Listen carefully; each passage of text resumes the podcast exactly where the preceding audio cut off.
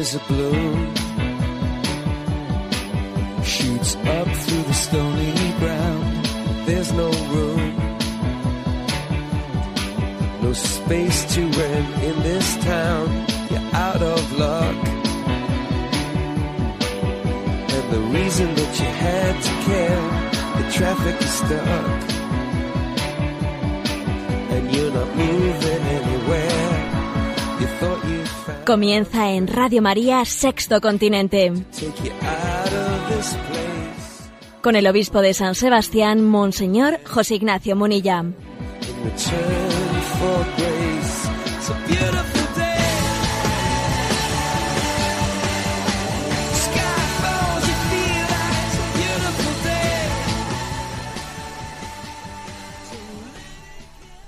Un saludo a todos los oyentes de Radio María.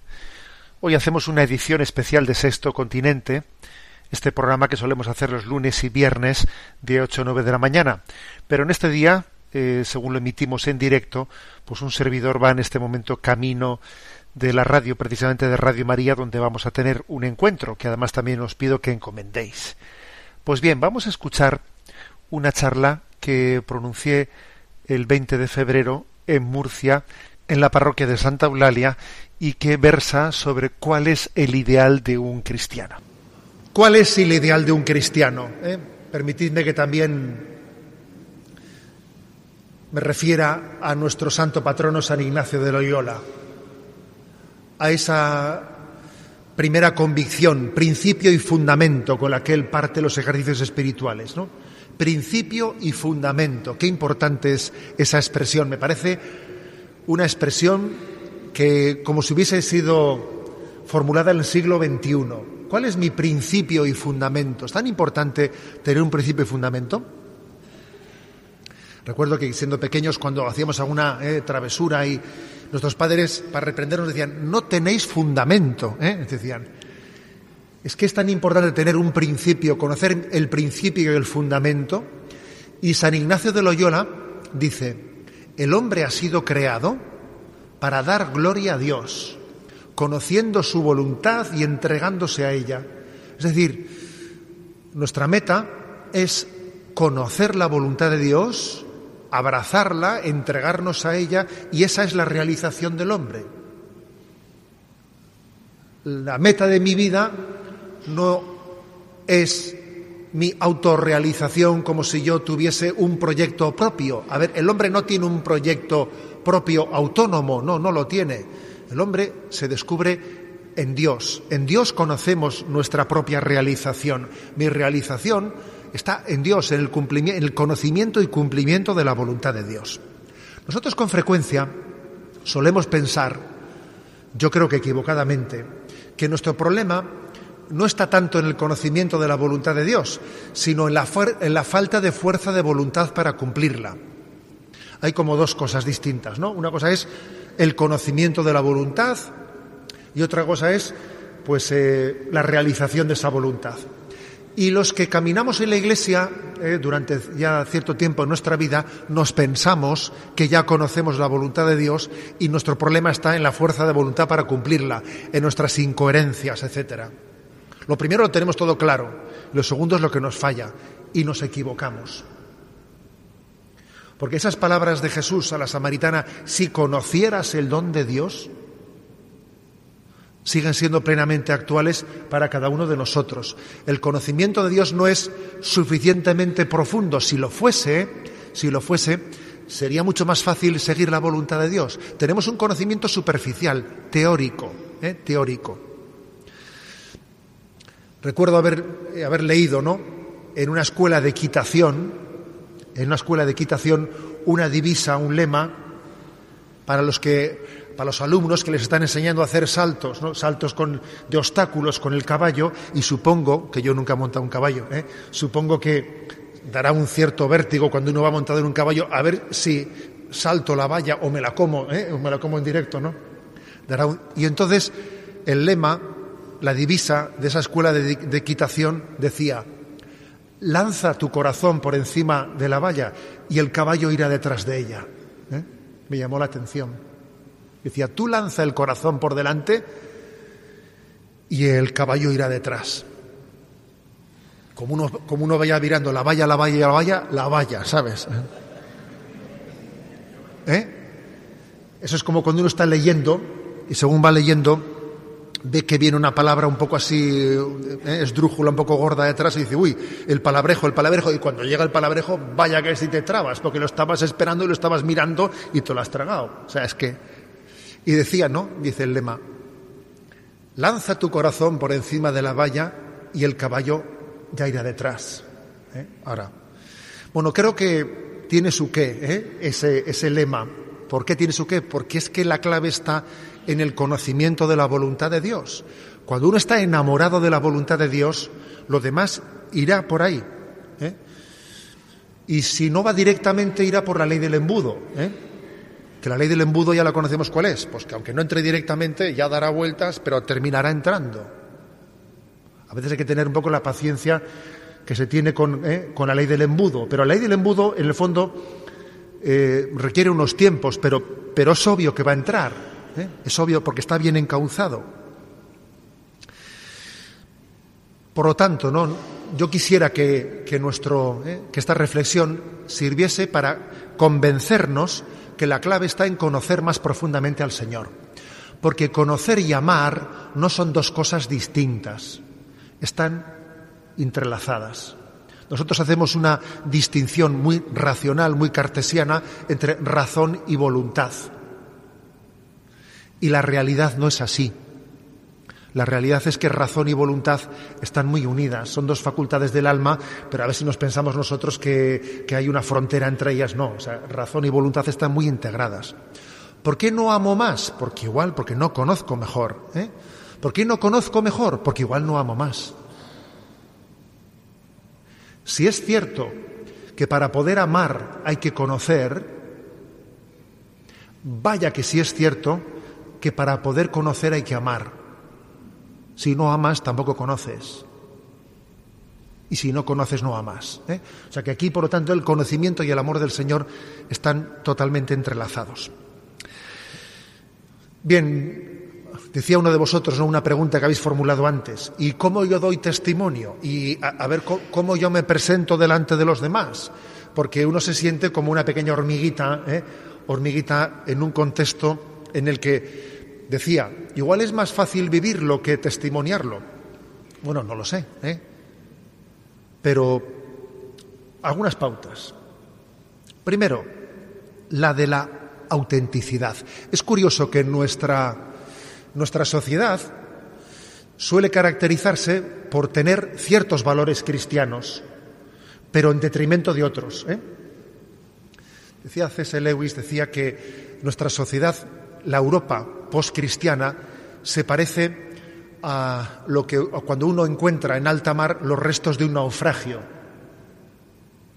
Hija, aquí hay un, baúl flotando, aquí hay un mástil, aquí hay no sé qué. Encuentra valores que permanecen en esta sociedad postcristiana, pero claro, que de un barco que se deshizo, ¿sabes? Y lo que no encuentra es la conjugación de todos esos valores, pero sin duda alguna permanecen valores en nuestra sociedad flotando por ahí sueltos a, modo de naufragio. Entonces, curiosamente, algunos valores están como totalmente eh, pues denostados. La castidad, bueno, tú verás. ¿eh? Pero, por ejemplo, un valor, un valor que está en alza, un valor que está en alza y que es claramente cristiano, la autenticidad, la coherencia, que es un valor totalmente evangélico, el que se nos pide, se nos pide no dividir el ser y el parecer, sino que el, ser sea, se muestre en nuestras obras. ¿no? La primera forma, sin duda alguna, de, mostrarnos delante del mundo es la autenticidad. ¿Cómo se puede ser auténtico? ¿Eh? El, mundo, el mundo quiere, ha tenido muchas decepciones por falta de autenticidad. No digamos nada de la corrupción que, existe la convicción de que todo el mundo tiene su precio. La gente me, da un discurso y luego, ¿cuál es tu precio? ¿Eh? Y todo el mundo parece que se vende, tiene su precio para venderse, ¿no? La autenticidad de tantas personas que me fallaron, sacerdotes que se secularizaron, alguien que no sé qué, mis padres que tuvieron una crisis, lo otro, qué cantidad de decepciones, ¿no? De decepciones que hacen que, que uno al final tienda a, a, no creer en la autenticidad. Entonces, en la primera, la primera forma, ¿no? De dar testimonio es la autenticidad. Os confieso que en más de una ocasión he solido tener como una de mis oraciones favoritas la de pedirle al Señor, Señor, te pido que por mi pecado nadie se aleje de ti. Te pido no ser motivo de escándalo para nadie. Te pido que me lleves de esta vida, llévame de esta vida antes de que yo pueda ser motivo de, de, de desorientación para alguien. Y, y todavía atreverse a pedirle más. Y además te pido, Señor, que si puedes, puedas servirte de mí para orientar a alguien, para poder ser instrumento tuyo ante los demás, ¿no? Pienso que esa oración, en el fondo, es la oración de todo cristiano que se da cuenta que por ser cristiano, aunque no lo pretenda, todos estamos siendo objetos de, de, de ser, testimonio o antitestimonio, lo pretendamos o no lo pretendamos. La primera forma de dar testimonio es la autenticidad. ¿Cómo vivir la autenticidad? Yo desde luego creo que solamente hay un método. Solamente hay un método. Eso no puede ser fruto de algo artificial. No se puede hacer una pose. Voy a posar. ¿eh? A ver, ¿os habéis dado cuenta que cuando, te, que cuando te sacan fotos, las únicas fotos buenas son las que te sacan sin darte cuenta que te la iban a sacar? ¿eh? Porque como te pongas a posar, eh, pones, no sé, habrá profesionales posando, no lo sé, pero, pero algo así pasa también con el testimonio. El testimonio no es una pose, no es una pose. Diciendo, a ver, voy a hacer apostolado. Venga, quedamos a las cuatro para hacer apostolado. ¿Pero qué quedamos a las cuatro? Pero a ver, ¿que, el apostolado es una pose o qué? El apostolado tiene lugar sin darte cuenta ahora mismo, cuando salgas de aquí. El apostolado eres tú, tu vida, que, que es observada, lo quieras tú o no lo quieras tú. El apostolado es el de ese matrimonio que os decía, el de Durango, que le dice, mira, yo nunca he hablado contigo, pero solo que quiero que sepas que verte a ti me ha cambiado mis decisiones. Eso es apostolado. Por lo tanto, creo que la única, el único secreto, dime un secreto, dime una palabra, dame una clave, pero que no existe, no me pidáis una cosa que no existe. La única, la única clave, la única clave para poder ser auténtico es vivir en presencia de Dios. Que yo las cosas las haga delante de Él, buscando su voluntad y buscando su amor. Y que, y que yo llegue a tener la libertad propia de quien sepa que Él me mira, me conoce y yo, soy, y yo soy libre del juicio de los demás. Soy libre del juicio de los demás. Ya sé que esto es fácil decirlo y no es tan sencillo después realizarlo. ¿eh? Yo a veces a los chicos, así en los encuentros de confirmación, etcétera, ¿no? Les he dicho, imagínate que estás en medio de un campo de fútbol, ¿eh? Que estás tú ahí en medio.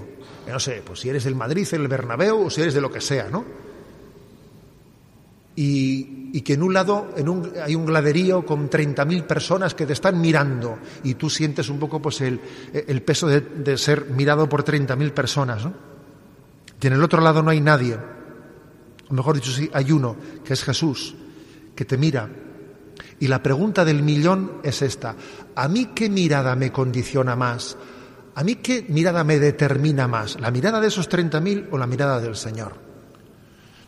Porque eso, aunque sea una pequeña, ¿eh? pues una pequeña prueba, eso está aconteciendo en el día a día de nuestra existencia. ¿A mí qué, qué me condiciona más? ¿El vivir en presencia de Dios o el estar siendo juzgado por los demás como me, eh, me juzgan, me quieren, no me quieren, me aceptan, no me aceptan? Tú te das cuenta lo que es cuando uno funciona en la vida mendigando aceptación y mendigando ser querido, ser aceptado. ¿Cómo condiciona eso tu vida? ¿Cómo condiciona tus opciones? La autenticidad requiere vivir en presencia de Dios. Que la oración no sea un momento puntual, sino que la oración sea el ideal de vivir en presencia de Dios. Una oración continuada. En el cielo viviremos en presencia de Dios plenamente. Y allí seremos auténticos. Aquí, pues tenemos un problema que de vez en cuando se ponen nubes, ¿sabes? Se ponen nubes encima y entonces es como cuando el GPS se desconecta, ¿eh?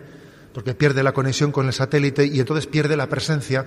Y en el momento en que perdemos la presencia, comenzamos a, a no ser auténticos, a comenzar ya a actuar delante de los demás. Este es un primer ideal. Para ser auténtico se necesita vivir en presencia de Dios y que el querer de Dios sea lo que a mí me condicione y no el querer de los demás. Segundo lugar, para ser auténtico, para ser auténtico, decía Santo Tomás de Aquino que tres son los principales trascendentales, ¿no? El verum, el bonum y el pulcrum, ¿eh? lo verdadero, lo bueno y lo bello. Para que uno sea auténtico en la vida, no basta con que eh, se actúe determinado por la verdad, que es muy importante, ¿eh? Actuar determinado por la verdad. Ni siquiera basta con que uno, con que uno actúe determinado por la bondad, que es lo bueno, que es lo correcto, que es lo correcto, esto. Sino que dice él, es importante que uno llegue a actuar determinado por lo bello. Mientras que no nos resulte atractivo el bien y la verdad, tenemos el riesgo de no ser auténticos. Porque si resulta que yo sé que esto es verdadero y sé que esto es bueno, pero no me resulta atractivo, qué peligro de que sí siga ese camino, pero incoherentemente. Porque sé que en teoría esa es la verdad, sé que en teoría eso es, pero no me resulta atractivo. Tengo un peligro de incoherencia, de infidelidad muy grande. Para asegurar la autenticidad, es importante que la verdad y el bien me resulten atractivos y entonces sí que está asegurado, ¿sabes? Tú imagínate, por poner un ejemplo, ¿no? Que dices, sí, yo ya sé que la Eucaristía dominical es muy importante, sí, sí, porque el Señor nos dijo, haced esto en memoria mía, y sé que sí, sí, pero vamos, pero si, si no te resulta atractivo, si no es para ti un disgusto, un disgusto dejar de asistir a la, Eucaristía, no la tienes integrada. ¿eh? Lo que hace falta es que llegue a ser un disgusto para ti el no poder asistir a la Eucaristía. Solo entonces será cuando tengas tú integrado eso. ¿Esto qué quiere decir? Que para ser auténticos, aparte de vivir en presencia de Dios, es muy importante que estemos enamorados. Enamorados de Él, de su Evangelio, de sus valores, de sus mandamientos. O sea, yo estoy enamorado de sus mandamientos, de su voluntad. Para mí su voluntad no solo es verdadera, no solo es buena, es que es atractiva. No es lo mismo que alguien sea fiel a su mujer, pues porque es, porque es que es mi mujer y, sé que no debo de irme con otra, que que esté profundamente enamorada de su mujer, ¿sabes? Es que es muy distinto. Es que es muy distinto. Pues aquí pasa lo mismo. ¿eh? ¿Cómo llegar a esa autenticidad? ¿Eh? ¿Cómo llegar a ella? Yo creo que una manera de alcanzar esa autenticidad tiene que ser eh, la de, para empezar, descubrir, descubrir que en nuestra vida, en nuestro alrededor, hay muchos valores, muchos valores que de hecho ya de facto, ¿eh? de facto estamos viviendo y que igual pues no hemos no los valoramos suficientemente, no los disfrutamos suficientemente, no los agradecemos suficientemente. Es que en esta vida, fíjate, ser cristiano no solo es convertirse convertirse y dejar de hacer el mal que estás haciendo para hacer el bien. Es que muchísimas veces la conversión consiste en hacer lo que estás haciendo pero disfrutándolo. No hay mayor tentación que la de ser fiel y no disfrutarlo. Eso, eso es una desgracia muy grande, pero es posible, ¿eh? Es posible que alguien tenga una fidelidad que no disfrute, que la arrastre, que, que casi para él sea una cruz ser fiel. Mira, que eso es un problema. Si, para ti es una cruz ser fiel, ahí falta algo. ¿Eso sabéis a quién le pasaba? ¿A quién le pasaba esto de, de ser fiel y no disfrutarlo? Al hermano mayor de la parábola del hijo pródigo. Fíjate si es grave este tema. Uno puede ser fiel y no disfrutarlo. Y eso te lleva a la muerte del alma. ¿eh? Creo que este es un tema determinante. Tenemos que disfrutar muchas cosas buenas que hay a nuestro alrededor. Estamos llenos, pero estamos llenos de, rodeados de dones de Dios que no percibimos. Y como no percibimos como dones, no los agradecemos. No los agradecemos. Entonces, tener la sensibilidad para decir, en mi vida hay muchas cosas buenas, solo que tengo que identificarlas, tengo que ponerles rostro, tengo que darme cuenta de que la gracia de Dios está detrás de esos dones. Porque puede ocurrir que un cristiano esté rodeado de los dones de Dios y no los perciba como tales. Eres un privilegiado. Dios te quiere, te está regalando montones de cosas y no te das cuenta, ¿no? Como aquel que decía, ¿no? Que estaba en casa, entonces suena el timbre y llegan allí pues los de Interflora, ¿no? Y le llevan un ramo de flores y, le dicen, no, pues abre, abre pues la hija de la casa. ¿Eh? Esto es pues, un ramo para ustedes y tal. Y le recibe un pedazo, un ramo, un centro impresionante. Oh, pero qué precioso. ¿eh?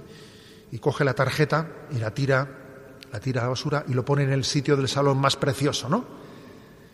Y entonces llega, llega la madre y le pregunta a la hija, pero, pero esto, ¿quién era precioso? ¿A qué es precioso, mamá? Pues es que parece que estaba pensado para este salón, porque es que los colores conjugan perfectamente, todo está. Bueno, pero ¿pero quién te ha traído esto? ¿Quién lo ha mandado? dice, pues no lo sé, porque la tarjeta la he tirado. dice, pero bueno, ¿pero cómo que has tirado la tarjeta? Pero que lo importante de este ramo no es el ramo en sí, sino quién te lo ha mandado y con qué intención te lo ha mandado. Esta hija mía es un poco tonta, ¿eh? Entonces dice, es que algo de eso nos debe de pasar a nosotros, que uno puede estar rodeado de los dones de Dios sin, sin terminar de entender el mensaje. Oye, entiende el mensaje, ¿sabes? Entiéndelo, que, que Dios te quiere te está rodeando de sus mensajes y tú quizás no terminas de disfrutarlo. O sea que la autenticidad, la autenticidad para poder alcanzarla requiere pues muchas cosas, ¿no? Requiere vivir en presencia de Dios, ser ser agradecido, ser agradecido, tener esa coherencia, esa coherencia de vida. La autenticidad también eh, requiere una lucha por la libertad, una lucha por la libertad que, que es una lucha a muerte, ¿eh? es una lucha a muerte. San Ignacio de Loyola es un hombre muy realista. Es un hombre que sabe que en la vida cristiana hay combate. Hay de aquel que no sea capaz de descubrir el combate que está escondido en su vida. El que no descubra engaños dentro de sí es que ya está engañado. Date por engañado. ¿eh? O sea, el que no perciba que hay estrategias de engaño en tu interior, ya estás engañado. No me digas más. ¿eh? Eso San Ignacio lo sabe. San Ignacio sabe que existe uno de los, uno de los, de los servicios más grandes, ¿no? de las aportaciones más prácticas que está haciendo el Papa Francisco a la vida de la Iglesia es en sus homilías de Santa Marta por las mañanas hablar de la acción de Satanás en la vida ordinaria de nuestra vida. Y eso él, como jesuita que es, ¿sabes? Lo va integrando en sus homilías de cómo Satanás actúa y nos engaña. Y hay que tener una estrategia de desenmascarar las tentaciones. Es que si uno no cae en cuenta de eso, le pegan en las dos mejillas y no se entera ni por dónde le ha entrado.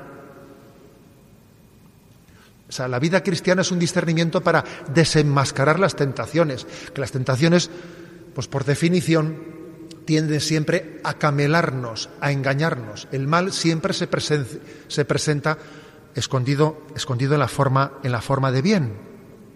¿Mm? Es así.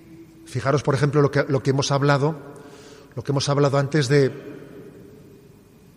del pansexualismo y de su estrategia de sometimiento a esta sociedad con todas las adicciones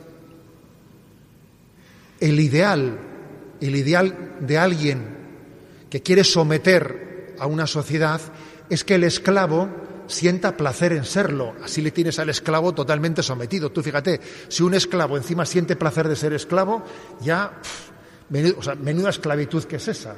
Ese es Satanás, fíjate tú qué, qué inteligente que es.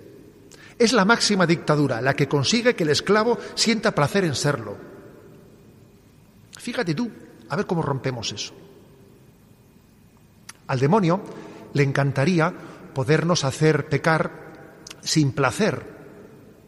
Pero Él cede en el placer, porque bueno, eso es capaz de cedértelo, para asegurarse de que la esclavitud sea mayor todavía. Entonces, esto es una estrategia y es que hay que saberlo. Hay que saberlo para desenmascararlo, porque podemos ser como ratoncitos, como cobayas, como cobayas que estamos siendo eh, pues manipulados desde fuera en una estrategia manipulada, ¿no? Manipuladora. En definitiva, pues es que hay que hay una batalla por la libertad dentro de nosotros, ¿no? El cristianismo, decía Chesterton, es el que nos libera de ser esclavos de un tiempo y de un lugar determinado. Es que eso de que yo piense así, porque estoy en este tiempo, y en otro, si hubiese nacido en otro lugar, tendría otros valores. Como estoy ahora, pues eh, esto es lo políticamente correcto, a tragar, ¿no? El cristianismo nos libera de ser esclavos de lo políticamente correcto en cada momento. Pensar, por ejemplo, que en un tiempo la esclavitud estuvo asumida, hoy en día decimos, pero ¿cómo es posible que nuestra sociedad hubiese asumido la esclavitud en aquel momento? Pues igual que ahora asume el aborto, y en un tiempo, en los años, en aquellos eh, momentos del romanticismo, los hombres de honor y los hombres de palabra dirimían sus diferencias batiéndose en duelo y matándose a tiros. Pero ¿cómo hacían eso? Pues igual que hoy hacemos otras, ¿sabes? O sea, es decir, los pecados de época son aquellos que tienen lugar en un tiempo determinado eh, por, porque los hombres no se guían por la luz de la revelación que trasciende los tiempos y los lugares, sino se guían únicamente, eh, por lo políticamente correcto y entonces son ciegos a la verdad, al bien global del hombre, al bien integral del hombre, sino que dependiendo de sitios y lugares está bien visto esto, está bien visto el otro. Solamente la luz de la revelación nos libera de la esclavitud de los pecados de época, que es una luz superior y como digo, es importantísimo, ¿no? Es importantísimo, pues, la lucha por la libertad interior eh, para poder seguir, seguir a Jesucristo. Ser auténtico supone también luchar contra nuestros miedos, hacer frente a nuestros miedos. Es verdad que el miedo, en cierto sentido, es un, un estado psicológico, pero ojo, eh, no, nos, engañemos, el miedo, además de un estado psicológico, el miedo es una tentación. Es una tentación a la que si no le haces frente va ganando terreno y te va quitando libertad en tu vida y tu cabeza eres menos auténtico. El miedo es una tentación de la que se sirve el demonio para ir quitándote libertad. Y Conquistar la libertad supone hacer frente a nuestros miedos. Cuando San Pablo dice, ¿no? ¿Quién nos apartará del amor de Cristo? La aflicción, la angustia, la pobreza. Yo me imagino esa frase de San Pablo como si él hubiese dicho, voy a ir mirando uno por uno a los miedos, a los ojos, y sosteniéndoles la mirada, voy a irlos apartando de mi vida, ¿no? Al, miedo únicamente se le vence mirándole firmemente a los ojos, haciéndole frente, ganándole terreno y luego que no te lo quiten, que no te lo quiten. Miedo a quedar mal, miedo a no sé qué.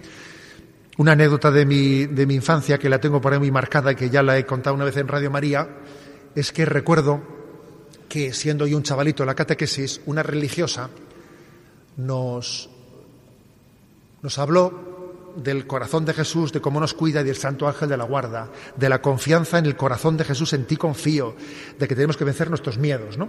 Nos lo explicó con una fuerza tremenda.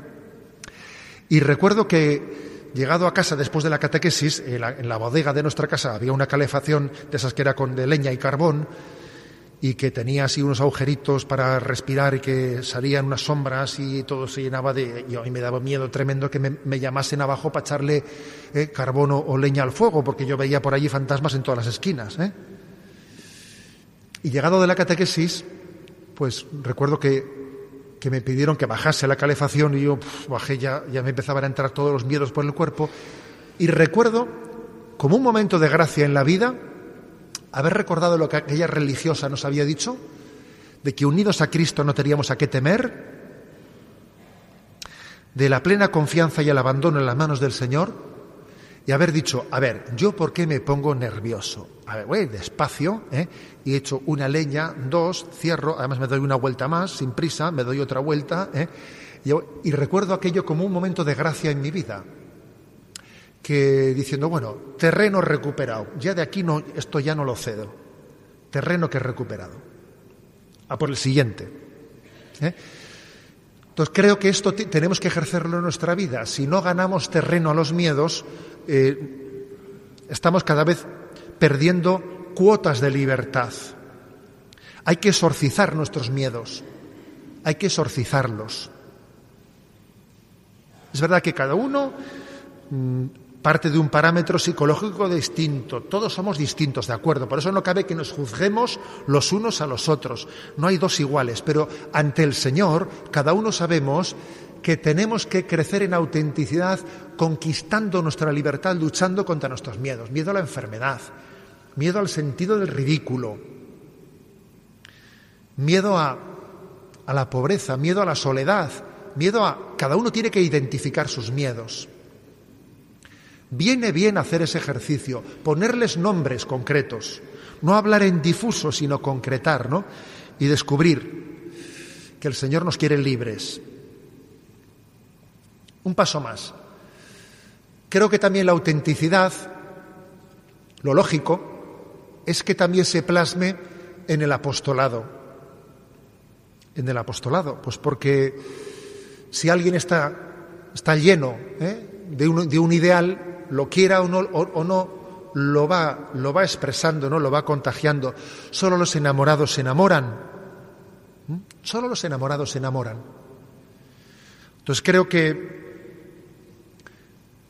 el ejercicio de la misericordia, el ejercicio de la caridad, eh, cada uno de nosotros tiene que ver cuál es la forma en la que Dios nos permite, por la situación y mi, estado de vida y mis circunstancias, cuáles son las formas concretas en las que el Señor me permite ejercer la virtud del apostolado, el ejercicio del apostolado.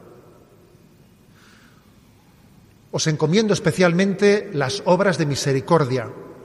Y fijaros una cosa, cuando hablamos de obras de misericordia, con mucha frecuencia nos viene a la mente las corporales, que son mucho más fácilmente entendibles, dar de comer al hambriento, etcétera, etcétera, pero nos olvidamos muchas veces de las obras de misericordia espirituales.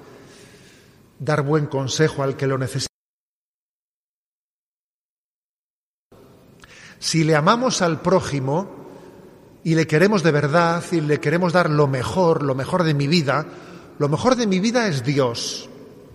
Y la auténtica solidaridad no es una solidaridad horizontal, sino la auténtica solidaridad es la que entrega el amor, la fe y el amor a Dios como el mayor de nuestros dones. El que no da a Dios en el ejercicio de su caridad da muy poco, muy poco. Eres muy tacaño, muy tacaño en el ejercicio de tu caridad mientras que no llegues a compartir tu fe en Dios.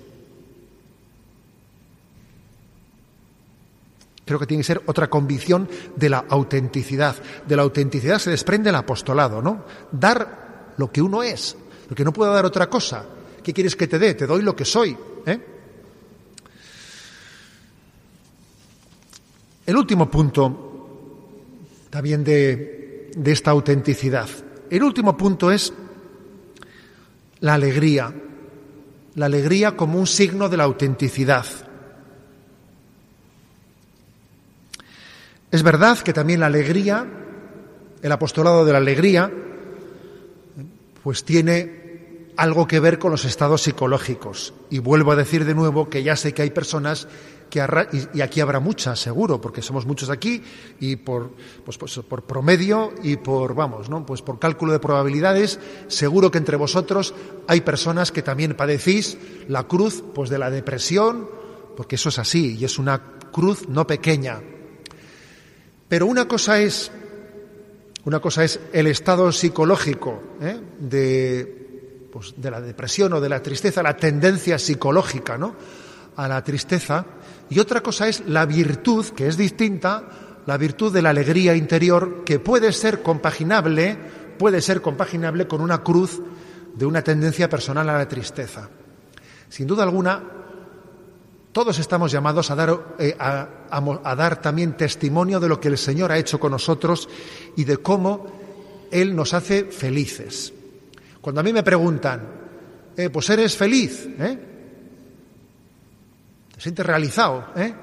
Yo siempre he dicho, yo sufro, pero soy feliz. O si quieres te lo digo al revés. Soy feliz, pero sufro. Y las dos cosas, más bien me gusta decir de la primera forma. Sufro, pero soy feliz. Y sufro porque, porque no se puede, porque no se puede tomarse en serio la vida sin sufrir. Porque, porque, lo lógico es que si uno mira el mundo desde la perspectiva del corazón de Cristo, le duela el mundo, me duele el mundo. Porque a Jesús le dolió el mundo, ¿no? Jesús ve las masas y, y los vio como ovejas sin pastor y le dolía, le dolía el mundo, ¿no? Uno enciende la televisión y ve los programas y le duele el mundo, dice, pero ¿qué es esto, no? Pero sin embargo somos felices. Sufro, pero soy feliz. O soy feliz, pero sufro, ¿no?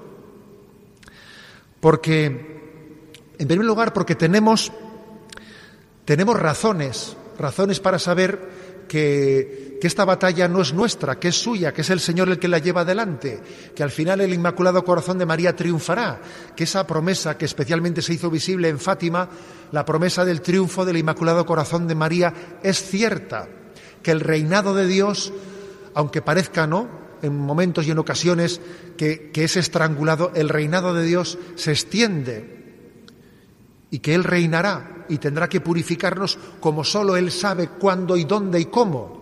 Entonces nos sabemos instrumentos de un plan de salvación de Dios y eso nos, nos pone en nuestro sitio. Yo sé a quién sirvo y sé que la batalla es suya antes que mía. Luego yo sufro, pero yo confío, soy feliz. Eso se nos tiene que notar. No estamos amargados, no estamos eh, ansiosos, no estamos decepcionados. ¿no? Jesús dijo, y dichoso el que no se sienta decepcionado por mí. Hay una, hay por lo tanto una razón última, una razón última para la alegría, y también hay un ejercicio de la mortificación de nuestros estados de ánimo. Nuestros estados, creo, quiero que uno de los sacrificios más agradables que podemos ofrecerle al Señor es la mortificación de nuestros estados de ánimo. Reíros de el ayuno ¿eh? y otros tipos de, de sacrificios que por supuesto también debemos de realizarlos. Pero el sacrificio más auténtico y que nos hace más auténticos ante Dios es el de la mortificación de nuestros estados de ánimo el sacrificio más agradable a los ojos de Dios. ¿Por qué? Porque no, no, son razonables, comparando con el anuncio del amor de Dios, no es razonable que una pequeñez me robe la esperanza, no es razonable. Y yo tengo que saber contestarlo. Hay razones para la alegría y tenemos que mortificar nuestros estados de ánimo. Y eso supone una batalla interior muy importante una batalla interior, ¿no? Para que no sean nuestras ganas, nuestras ganas las que imperen en la vida, sino que sea la búsqueda de la voluntad de Dios. Que me imagino que conocéis esa anécdota, esa anécdota del divino impaciente de Pemán, en la que se narra pues la vida de Ignacio y Francisco Javier, ¿no? Y cómo Francisco Javier él tenía como el sueño de su vida el que Ignacio le enviase a, a las misiones, pero claro, no quería ser Francisco Javier el que se lo dijese a Ignacio, porque eso hubiese sido un poco condicionar la búsqueda de la voluntad de Dios, ¿no? Ignacio, llegado un, además que fue por rebote, porque no fue, no era el primero el elegido, pero finalmente el otro se puso enfermo. Bueno, llegó Ignacio a decirle a Francisco Javier, Francisco, irías tú a las misiones, irías a las Indias. Y Francisco Javier dice que es lo que estaba esperando escuchar, no iría allí, iré y daré mi vida, desgastaré hasta la última gota de mi sangre, ganaré todas las almas para Jesucristo y bueno, desbordando, ¿no? Ignacio le dice un poquito menos, ¿eh? Un poquito menos. Y el otro que se dio cuenta, que se le había ido ¿eh? un poco la pinza, ¿eh? pues dijo, es verdad, porque soy un pecador, porque soy un presuntuoso y tal. Y entonces le dijo Ignacio, un poquito más, ¿eh? Un poquito más. ¿eh? Y entre ese un poquito menos y un poquito más Esa es la vida real. Esa es la realidad de la vida. Eso es vivir en verdad. Eso es aquilatar nuestra vida a la búsqueda de la voluntad de Dios. Esa es la verdad. Un poquito menos y un poquito más, ¿sabes? Darnos cuenta de que existen razones para la alegría, para que seamos humildes y confiados y para que demos testimonio ante el mundo, también incluso, fijaros bien, hasta con el sentido del humor, que yo creo que el sentido del humor es muy importante como también una, una forma de testimonio. Sin duda. ¿eh? El Señor quiere también que nosotros cultivemos el sentido del humor como una forma de testimonio. Reírse de los demás es sarcasmo. ¿eh? Reírse con los demás puede ser amistad. Y reírse de uno mismo es virtuoso. ¿eh? Es virtuoso reírnos, relativizar nuestras cosas, entender que, ¿eh? pues que vistos desde la perspectiva de Dios y cuando uno hace un giro copernicano en el que su ego deja de ser el centro del, del universo y pasa a ser Jesucristo el centro del universo, cuando uno se quita de en medio, es capaz de verse desde fuera y reírse un poco de sí mismo, que es muy sano. Pero claro, como te sientes tú en medio y pretendas que todo el mundo gire en torno a ti, reírse de uno mismo es dramático. ¿eh? Es dramático. Para poderse reír de uno mismo, hay que quitarse de en medio y ponerle a Jesucristo en medio. Y entonces te ríes de ti mismo y es muy sano, muy sano, ¿no? ¿Eh? Supongo que sabéis que Santo Tomás Moro tiene también, con todo lo inglés que era el hombre, eh, hierático, etcétera, ¿no? Él tiene también el, pues el título de ser patrono del buen humor. Y que en el momento en el que, eh, que iba a ser ahí decapitado, pues por, por, haber sido fiel ante Enrique VIII, etcétera, ¿no? En el momento en que él iba a subir al cadalso allí de la plaza pública ante toda eh, la plaza llena de gente, extiende la mano, porque habían puesto un cadalso muy alto, ¿no? para subir arriba y le dice al verdugo, ¿me ayuda usted a subir que para bajar ya me las arreglaré yo solo? Le dijo. ¿eh? Yo me imagino a la gente presente en aquella plaza ver aquello y es que eh, aquello tuvo que tocar los corazones de los allí presentes, ¿no? Sin duda aquello tuvo que tocar el corazón de los allí presentes y diciendo, pero bueno, ¿quién es este que es capaz de reírse de su muerte? ¿Quién es este? Y es más, cuando le pusieron la, la cabeza, ¿no? Pues en el lugar para, para, guillotinarla, como llevaba ya tiempo en la cárcel, tenía una barba larga, entonces le pusieron la, la barba pillándosela, ¿no? Y él dijo, ¿me permite sacar la barba afuera? Le dije, porque ha crecido en la prisión, ¿eh? después de que yo ya hubiese sido detenido. No, la, barba no ha sido desobediente al rey, ha, nacido después. Y sacó la barba para que se la cortase. A ver, eso, eso es un don de Dios. ¿eh? Es un don de Dios el que alguien reciba el sentido del humor en momentos dramáticos. Como digo, eso no, no, no hay ni que procurarlo artificialmente ni nada por el estilo, sino que hay que pues, vivir en presencia de Dios pues para que no nos importen nada de nosotros mismos, sino que nos importe la gloria de Dios. A mí me importa, me importa ser fiel, me importa ser fiel, me importa ser instrumento suyo, ¿no? me, impo me importa creer y confiar en su gracia. En, de en definitiva, y termino, buscar la voluntad de Dios, amarla y abrazarla. Para eso es importante discernir, discernir. ¿eh? San Ignacio de Loyola plantea los ejercicios espirituales todo un proceso de discernimiento en el conocimiento de la voluntad de Dios en abrazarla. Me gustaría también meteros un poco el gusanillo, ¿eh? el gusanillo de que los ejercicios espirituales de San Ignacio, también en algún momento en nuestra vida, algunos los habréis hecho, pero que pudiesen ser también alguna parte del camino de vuestra vida, ¿eh? tener la experiencia de los ejercicios espirituales ignacianos. Pero qué importante es, ¿no? Saber no equivocarse de enemigo a la hora de buscar la felicidad de mi vida. Hay mucha gente que no termina de encontrar la felicidad porque se equivoca de enemigo. Porque se piensan que el enemigo es su mujer, que el enemigo es Hacienda, ¿eh? que el enemigo es, yo qué sé, pues otro un partido político, que el enemigo es, no, el enemigo es Satanás y no te equivoques, y no te equivoques. Y además tener esto claro ayuda mucho, mucho, para entender esa frase, amad a vuestros enemigos. Porque nuestros enemigos, aparte de verdugos, suelen ser también víctimas. Suelen ser también víctimas. Luego, no nos equivoquemos de enemigo. Nuestro enemigo Satanás, nuestro enemigo está dentro de nosotros ¿eh? Y le pedimos al Señor que nuestro único, ¿eh? nuestro único objetivo, que aquí es muy importante del único, ¿eh? porque como mezclemos objetivos no cumplimos ninguno. Se suele decir que hay un momento en el que el y no vale. Es decir, yo quiero ser santo y también otra cosa. En un momento. No metas un i ahí. Ahí no metas un i.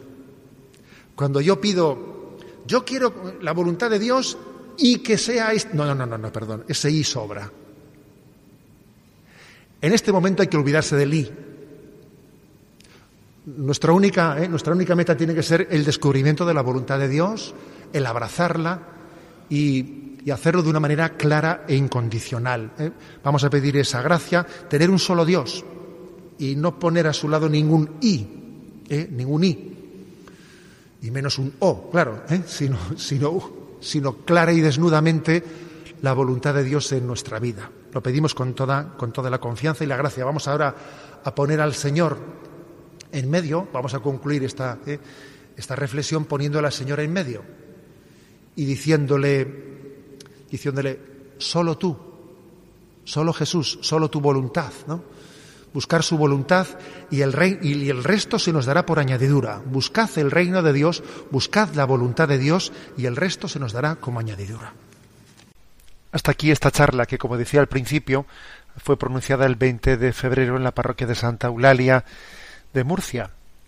Ahora me despido de todos con la bendición de Dios Todopoderoso, Padre, Hijo y Espíritu Santo descienda sobre vosotros.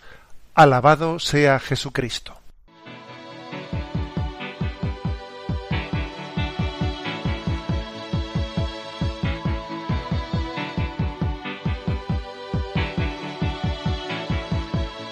Is a balloon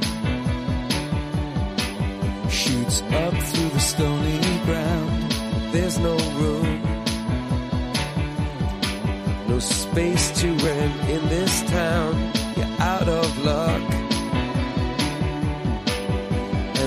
reason that you had to care, the traffic is stuck. And you're not moving anywhere. You thought you found a friend. Han escuchado en Radio María Sexto Continente, un programa dirigido por el obispo de San Sebastián, Monseñor José Ignacio Monilla.